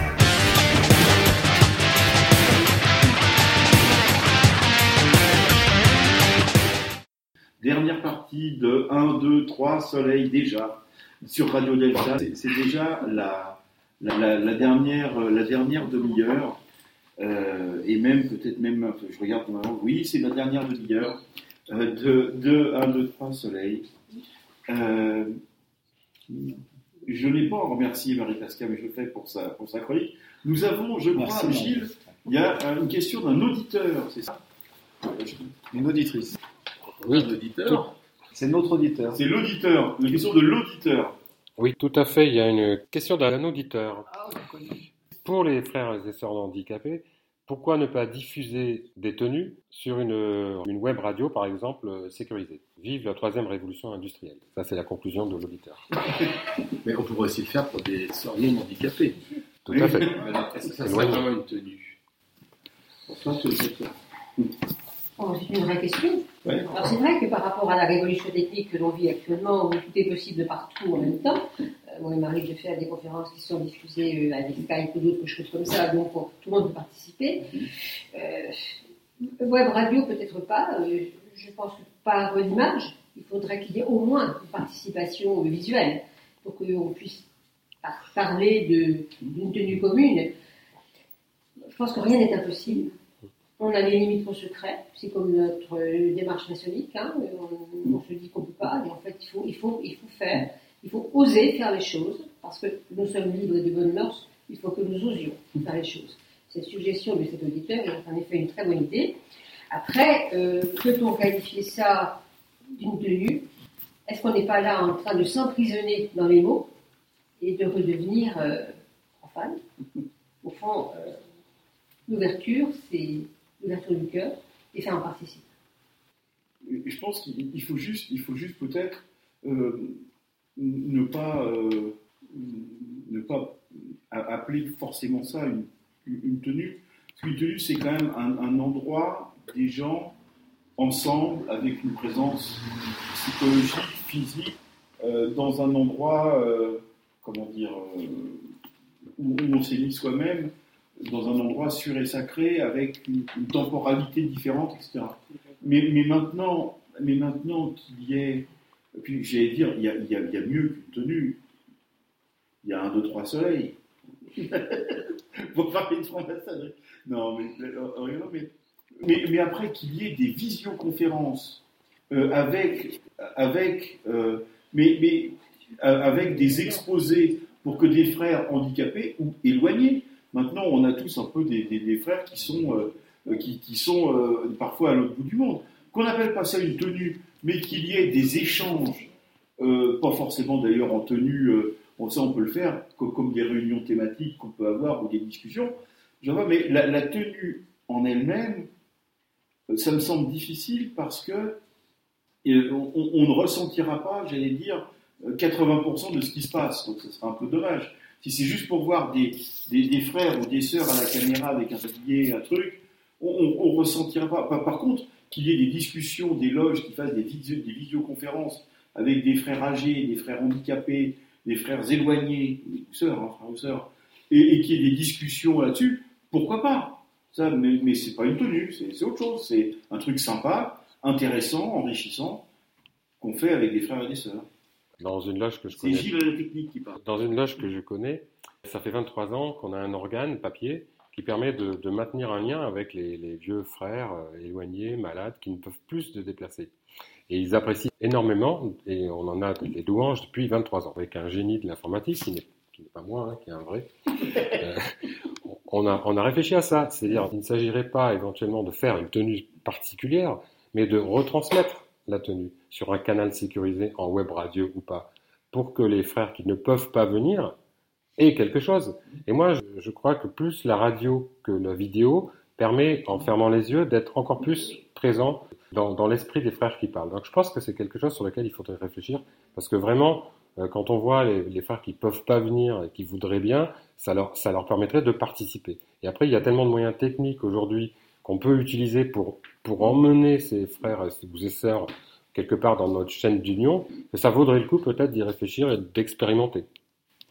Voilà, après tout, il y avait le jour du Seigneur le dimanche matin euh, la- à l'ERTF, je trouve que ça doit devoir exister d'ailleurs. Donc on pouvait assister à une messe de Oui. chez soi Même euh, pour les personnes pouvoir qui intervenir, passaient à l'église. Après tout, il pourrait y avoir aussi des tenues maçonniques euh, retransmises à la télévision ou à la radio. Moi, je pense plus à la, ra- à la- à la radio qui permet justement de se projeter dans cet imaginaire et, et de retrouver, peut-être même aussi reconnaître les frères et les sœurs à travers leur voix, puisque on a fait à la loge, donc on les connaît. je voulais, je voulais juste dire un mot là-dessus. C'est, il y a une démarche analogique déjà. Bon, en tant que psychanalyste, moi, je suis contre le- les lithérapie, par exemple. Je suis contre parce qu'elles ne permettent pas d'enfermer le lieu du pathogène dans un cabinet C'est quoi, les- quoi, pardon, Les e-thérapies thérapies à distance, thérapie par Skype, par radio. Alors, je suis contre parce qu'elles ne permettent pas d'enfermer le pathogène. Il n'y a pas de lieu. Il n'y a pas de lieu dans lequel on se déplace, il n'y a pas de lieu de la frustration, et il n'y a pas de lieu dans lequel on enferme l'histoire et la relation dysfonctionnante qu'on a avec soi-même. La maçonnerie, c'est pas une thérapie en, tant que telle, mais néanmoins, elle permet de, reprendre la première question du volume sacré qui est où es-tu? Où es-tu Hein, quand, on- rentre en maçonnerie, on est désorienté, on est perdu, on vient chercher l'orientation, la lumière, de la même façon d'ailleurs qu'on qu'on le dit dans le monde profane. Je suis perdu, je suis à côté de mes pompes, je ne sais plus où j'habite. Notre première euh, indication, notre première initiation, c'est retourner à l'orientation. Donc, euh, j'attends en fait qu'ils aient fini de, de regarder. Non, mais- cette question qui est, qui est posée, elle nous dit quelque chose d'assez important, c'est qu'il y a un collectif. Il y a un collectif initiatique, il y a un collectif qui nous amène vers un chemin qui nous permet de comprendre qu'en l'autre aussi, il y a notre place. Et le corps, euh, le corps est important. Le corps n'est pas, n'est pas une spéculation maçonnique. Nous sommes au corps. Notre corps se dit. L'évangile de Jean, je l'ai souvent, il nous rappelle que nous sommes le corps. Euh, on se touche, on s'embrasse, on se tutoie, on, fait les choses que même à l'armée on ne nous fait pas faire, hein, des signes, des postures. Et, et je crois qu'il faut aussi qu'on réfléchisse, nous ne sommes pas handicapés à dire qu'est-ce que ça veut dire que déjà est dans la solution de sécurisation. Alors je crois qu'à la marge, effectivement, on pourrait peut-être pour certains aider ça, mais je pense que c'est aussi manquer de respect pour celui qui est dans la volonté d'être un corps normal, un corps qui se dit dans la normalité, que de proposer d'emblée la solution. Je crois que la démarche, par exemple, qui a été la nôtre d'enfin se mettre aux normes PNR, d'aller plus loin vers la possibilité pour tous ceux qui sont dans la difficulté de vie, de pouvoir avoir accès à des espaces communs de normalité, est une réflexion qui, devrait nous honorer. C'est-à-dire ne pas dire à l'autre, nous t'offrons le réconfort possible de vivre un dégradé de la situation de normalité, mais nous allons faire en sorte que notre espace commun s'améliore afin que tous, nous puissions, comme le dit euh, mon, mon écrit au début, nous regarder en passant, et que plus jamais l'autre qui apparaît dans mon champ de conscience ne soit vu dans son handicap, mais qu'il soit vu en passant, et qu'en passant il apparaisse à ma conscience comme un autre que je peux toucher, que je peux embrasser, et qu'au fond je peux désirer comme autre. Je, je crois que ça, ça sous-tend cette noblesse du cœur et cette chevalerie de l'esprit qui, qui est le soin qu'on apporte aux autres. C'est juste. Merci. Alors, je laissé aller. là. Mais non, c'est très bien, il faut se laisser aller. Laissons-nous aller. Euh, avant de, conclure notre, euh, no- notre émission, puisqu'il nous reste encore un, gros quart d'heure, je voulais simplement vous parler d'un certain nombre de, revues et de, livres euh, qui sont parus pendant l'été et début septembre. Alors, je voulais vous signaler déjà la revue Point de vue initiatique de la Grande Loge de France qui traite du sujet justement initiation et handicap, euh, qui est le, le numéro du, du mois de septembre, le numéro 181, vous pouvez le trouver dans toutes les bonnes librairies. Et je crois qu'il y a le frère jumeau d'Albert Marlot qui euh, parfois commet quelques textes dans point de vue oui, c'est vrai, mon, jumeau, quelquefois, dans celui d'après, dans le hors-série, euh, a pondu un article, effectivement. Alors, nous sommes deux. Alors justement, toujours point de vue initiatique, un, un, un hors-série Maître maçon écossais ancien accepté, euh, qui est euh, un numéro spécial qui ne sera disponible que ceux qui ont au moins le grade de maître, euh, fille ou garçon, j'allais dire, et donc ça sera disponible, c'est déjà disponible dans toutes les bonnes librairies. Donc Maître maçon rite écossais ancien accepté, toujours c'est un numéro spécial de point de vue initiatique. Un, livre maintenant qui vient de sortir. Et puis moi, je peux, je peux pas ne pas en faire la promotion, déjà parce que j'ai commencé à le lire, je le chroniquerai plus tard, mais j'ai commencé à le lire. Et puis parce que celui qui écrit ça est vraiment un... on- il y avait une chanson qui disait quelqu'un de bien, c'est ça, dans l'émission. Eh ben c'est quelqu'un de bien, il s'appelle Robert de Rosa. C'est un franc-maçon de la Grande Loge de France, franc-maçon, je crois, depuis 50 ans, crois, Robert.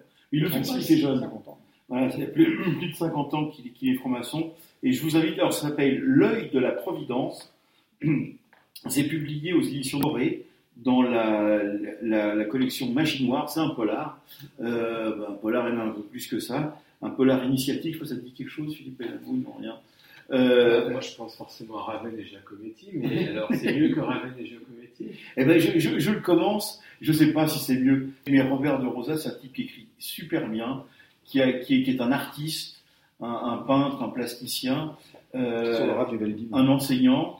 Et, euh, et, et je, je- j'ai commencé le, le livre, je, je m'en délecte euh, déjà. Donc, L'œil de la Providence de Robert de Rosa chez Deboré. ça, ça, ça vient de sortir. Oui, je, Philippe je, crois en lisant la quatrième de couverture qu'il y a deux inspecteurs de police. Il y en a un qui s'appelle Spinoza et l'autre qui s'appelle Descartes. C'est ça.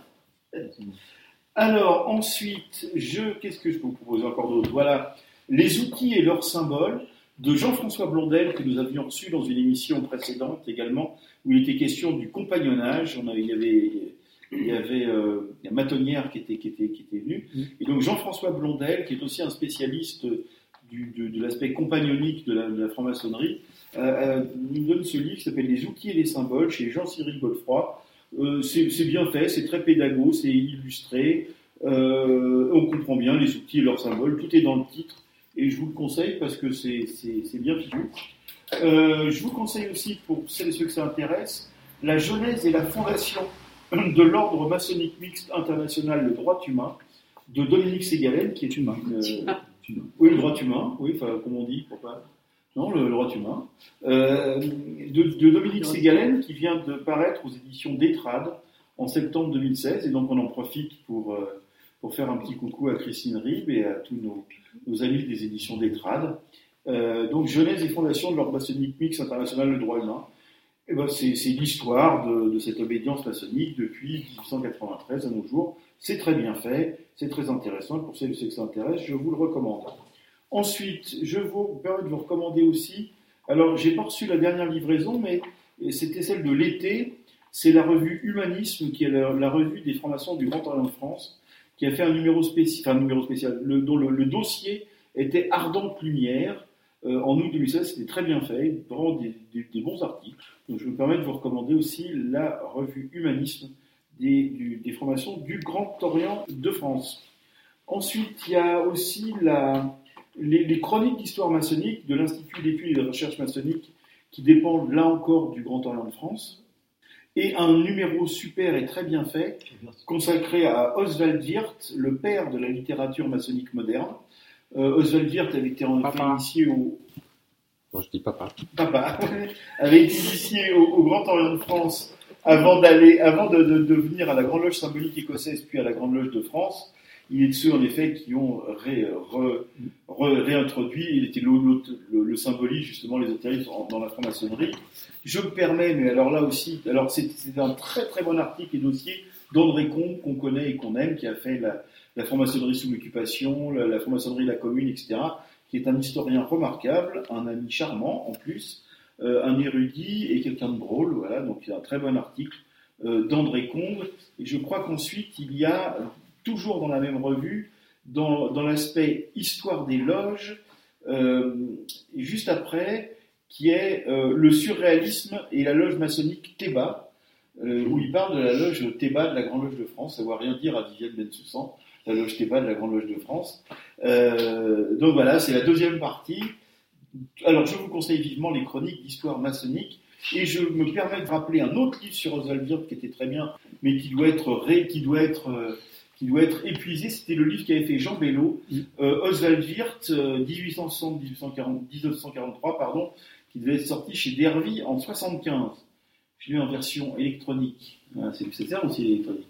Piraté donc. Exactement, exactement. Mais euh, piraté pour Oswald Wirth, c'est pas piraté. Je. Il n'y a jamais eu Madame Wirth. C'était sa sœur. Élise Wirth était sa sœur. On m'aurait menti. Voilà, on t'a menti.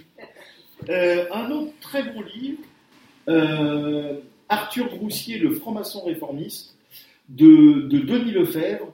Denis Lefebvre, alors c'est un ami aussi, c'est un, franc-maçon du Grand Orient de France, qui a écrit ce, ce livre sur Arthur Broussier, qui fut euh, un des grands grands maîtres de la Grande Loge de, de- de la Grande Loge du Grand Orient de France. Euh, le, le- le grand temple du Grand Orient de France porte son nom. Et il avait une grande barbe. Il avait une énorme grande barbe blanche. Et c'est Denis Lefebvre.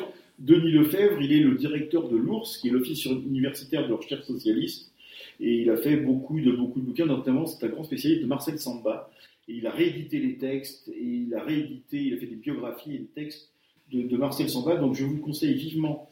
Euh, alors, et surtout, c'est un peu un, un cousin germain de Wirth, parce que c'est vrai qu'on parle toujours du rite groussier comme étant un rite peu symbolique, ce qui est faux, parce que lui avait réintroduit au sein du rite français, parce qu'avant c'était celui qui avait dépouillé tout, c'était Gagnable, celui qui avait fait le livre sur la livre de loge des neuf sœurs, et, Arthur Groussier, un peu à, à l'opposé de ce qu'avait fait Amiens, va remettre euh, du symbolisme, etc., au sein du rite français, un peu ce que Wirth fera, avait fait un peu plus tôt, et, et c'est aux, mêmes périodes dans le rite écossais ancien accepté, le, retour du symbolisme et du rituel. Donc voilà, le Arthur Groussier, le franc-maçon réformiste, c'est aux éditions Conforme, Conforme édition dans la collection Pollen maçonnique, et c'est de Denis Lefebvre. Toujours euh, un autre livre, euh, Demander la clé au café des initiés, porte maçonnique de Jean-Marc Pétillot. Mais oui, euh, Demander la clé au café de Jean-Marc Pétillot, qui fut grand maître de la grande loge traditionnelle et symbolique opéra. Alors je ne sais pas si c'est un hasard, parce que pour, pour nos auditeurs, il faut savoir que le rite de référence de la grande loge traditionnelle et symbolique opéra et, de formation est le rite écossais rectifié. Et je ne sais pas, je vois écrit euh, dans la quatrième de couverture que l'auteur, donc Jean-Marc Pétillot, remercie Viviane Bensoussan, sa première lectrice, pour son aide précieuse. Je ne sais pas si c'est un hasard avec l'émission de ce soir, mais merci à Viviane. Donc, euh, Viviane, tu, tu en penses le plus grand bien de ce livre? Un livre remarquable qui est déjà sorti une première fois sous le titre Les Portes du Jour aux éditions Alma. Et c'est une série de petites chroniques euh, qui expliquent comment et pourquoi on devient franc-maçon à la lumière de ce que le monde profane euh, peut enrichir le, sur le chemin maçonnique. C'est ça qui est important. Merci. Donc, on, on vous recommande tous. Jean-Marc Pétillot, Demandez la clé au Café des Initiés. Édition de midi. Alors, pas les éditions de minuit, hein, les éditions de midi. C'est pas de S. Toujours dans la même collection, C'est pas de S, édition de midi. De Percy John Harvey, Les tableaux mystérieux de la maîtrise. Trois pas vers une régénération symbolique. Alors là, c'est un livre, vous avez plein de tableaux de loge. Il va vous expliquer par le menu euh, et il va vous décrypter les tableaux de loge au grade de maître. Donc, pour celles et ceux qui sont maîtres et, et pas avant, parce que sinon c'est pas, c'est pas bien, c'est pas drôle. On le trouve dans toutes les librairies, ça. On le trouve dans toutes les librairies, mais je vous le conseille quand même pour ceux qui sont temps, ça maîtres. évoque pas grand chose si on n'est pas.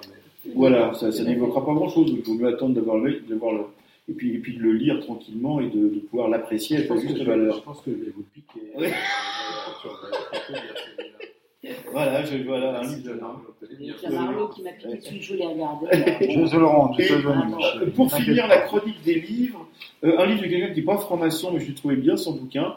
C'est un, c'est un sociologue, c'est un euh, qui s'appelle Gérard Rabinovitch, et il vient de sortir Somnambule et Terminator sur une crise civilisationnelle contemporaine. C'est un livre très, très, très, très tendu, très vif, très explicatif et beaucoup en profondeur sur bah, les, crises actuelles qui, ont touché nos sociétés depuis, euh, de- depuis un certain nombre d'années et qui essayent de- d'analyser ça en profondeur. Et enfin, puisqu'il faut... Euh, c'est ni un livre ni une revue, mais Philippe Benamou pourra nous en parler aussi. C'est un jeu de société. Ça s'appelle Le Temple secret pour découvrir et l'univers de la franc-maçonnerie. Et ce jeu a été conçu et réalisé par Jacques Raven et Laurent Kupferman, que, que, que nous connaissons bien, et qui est publié, qui sera publié, pardon, ce jeu par les éditions d'Hervy le 7 octobre prochain. Philippe, si tu as. Oui. Alors, comme euh, je peux parler des livres que j'ai pas lus, je peux aussi parler des jeux auxquels je n'ai pas joué. Euh, D'ailleurs, On je joue toujours que- mieux, on parle toujours mieux des livres qu'on n'a pas lus. Sûr.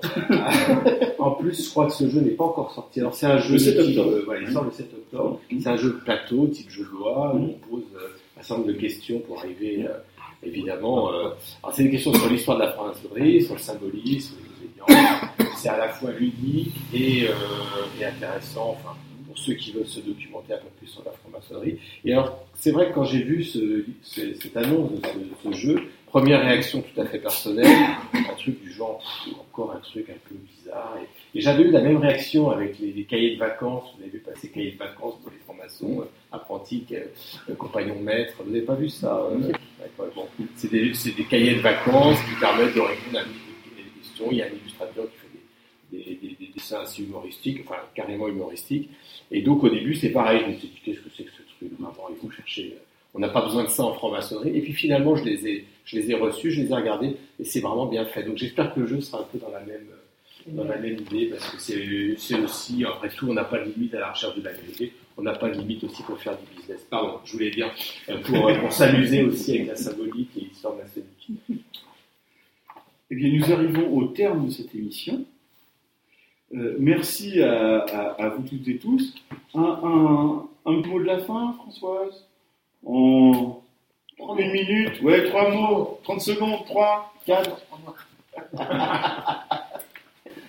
Oui, je, voulais juste euh, d'abord vous remercier toutes et tous de, de- de l'accueil que j'ai eu ce soir et du plaisir que j'ai eu à partager avec vous euh, ces deux heures euh, absolument euh, chaleureuses et fraternelles. Dire rajouter simplement ceci, c'est que la démarche maçonnique, c'est une démarche qui consiste à aller au-devant de ce que l'on est soi-même, à se découvrir soi-même et à travailler sur soi pour s'améliorer. Moi, je travaille dans le handicap, et la personne en situation de handicap me permet d'aller vers moi. C'est elle qui devient mon miroir et qui me permet de faire émerger chez moi, peut-être, ces zones d'ombre. Et durant sa vie, avant d'être maçon, on, on essaye bien, bien précieusement d'enfouir, de cacher, parce que c'est trop difficile d'accepter certaines facettes de notre personnalité. Une personne handicapée, notamment avec l'autisme, ne peut obtenir qu'un seul résultat chez vous, c'est de faire émerger ces zones d'ombre, justement. C'est une véritable démarche d'initiative. Vous savez, quand je travaille avec eux, et Marie Laurence l'avait dit tout à l'heure, il n'y a aucun, problème. On démarre sur quelque chose, c'est un vrai chemin initiatique. On sait qu'on va quelque part avec ces jeunes. On ne sait pas comment on va y aller, on ne sait pas jusqu'où on va aller, mais on y va. Je dis. Eh ben, on y va. Donc, merci. Euh, merci à Philippe Benamour. Merci à Albert Marlot, qui euh, n'est pas si loin que ça. merci à Marie-Pascale Schuller. Merci à, à Viviane Bétoussan. Merci. Merci à Gilles à la technique euh, pour, pour, cette, pour cette première émission. Et merci à, à Françoise euh, de Roc. Et nous nous retrouverons à Viviane. Merci, merci à Jean-Laurent Turbet. Ah Merci beaucoup. Ouais. Et nous nous retrouvons, et oui, le vendredi 28 octobre à 20h, toujours sur Radio Delta, pour euh, de, nouvelles, de, nouvelles- euh, de nouveaux épisodes. J'ai féminin. De nouveaux épisodes, c'est des sœurs qui me trouvent. De nouveaux épisodes de 1, 2, 3 soleil sur Radio Delta. Alors rendez-vous le 28 octobre prochain, 20h. À tout bientôt. Et en, et en attendant, vous écoutez en podcast, dire à vos amis de nous écouter sur podcast et de donner votre avis sur D'ici quelques jours. et sur le site de la radio Delta. Attendez un peu quelques jours parce qu'il y a encore un petit peu de moulinette à faire passer pour avoir les podcasts. À très bientôt.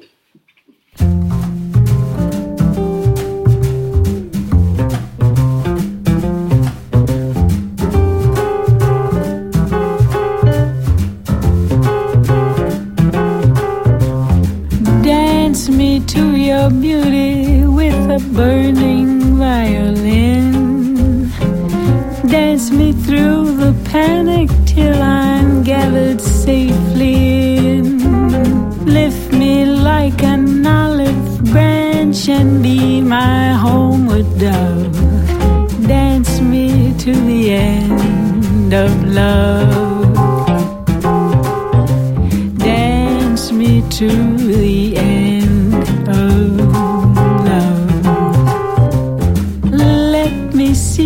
beauty when the witnesses are gone. Let me feel you moving like they do in Babylon. Show me slowly what I only know the limits of. Dance me to the end of love. Dance me to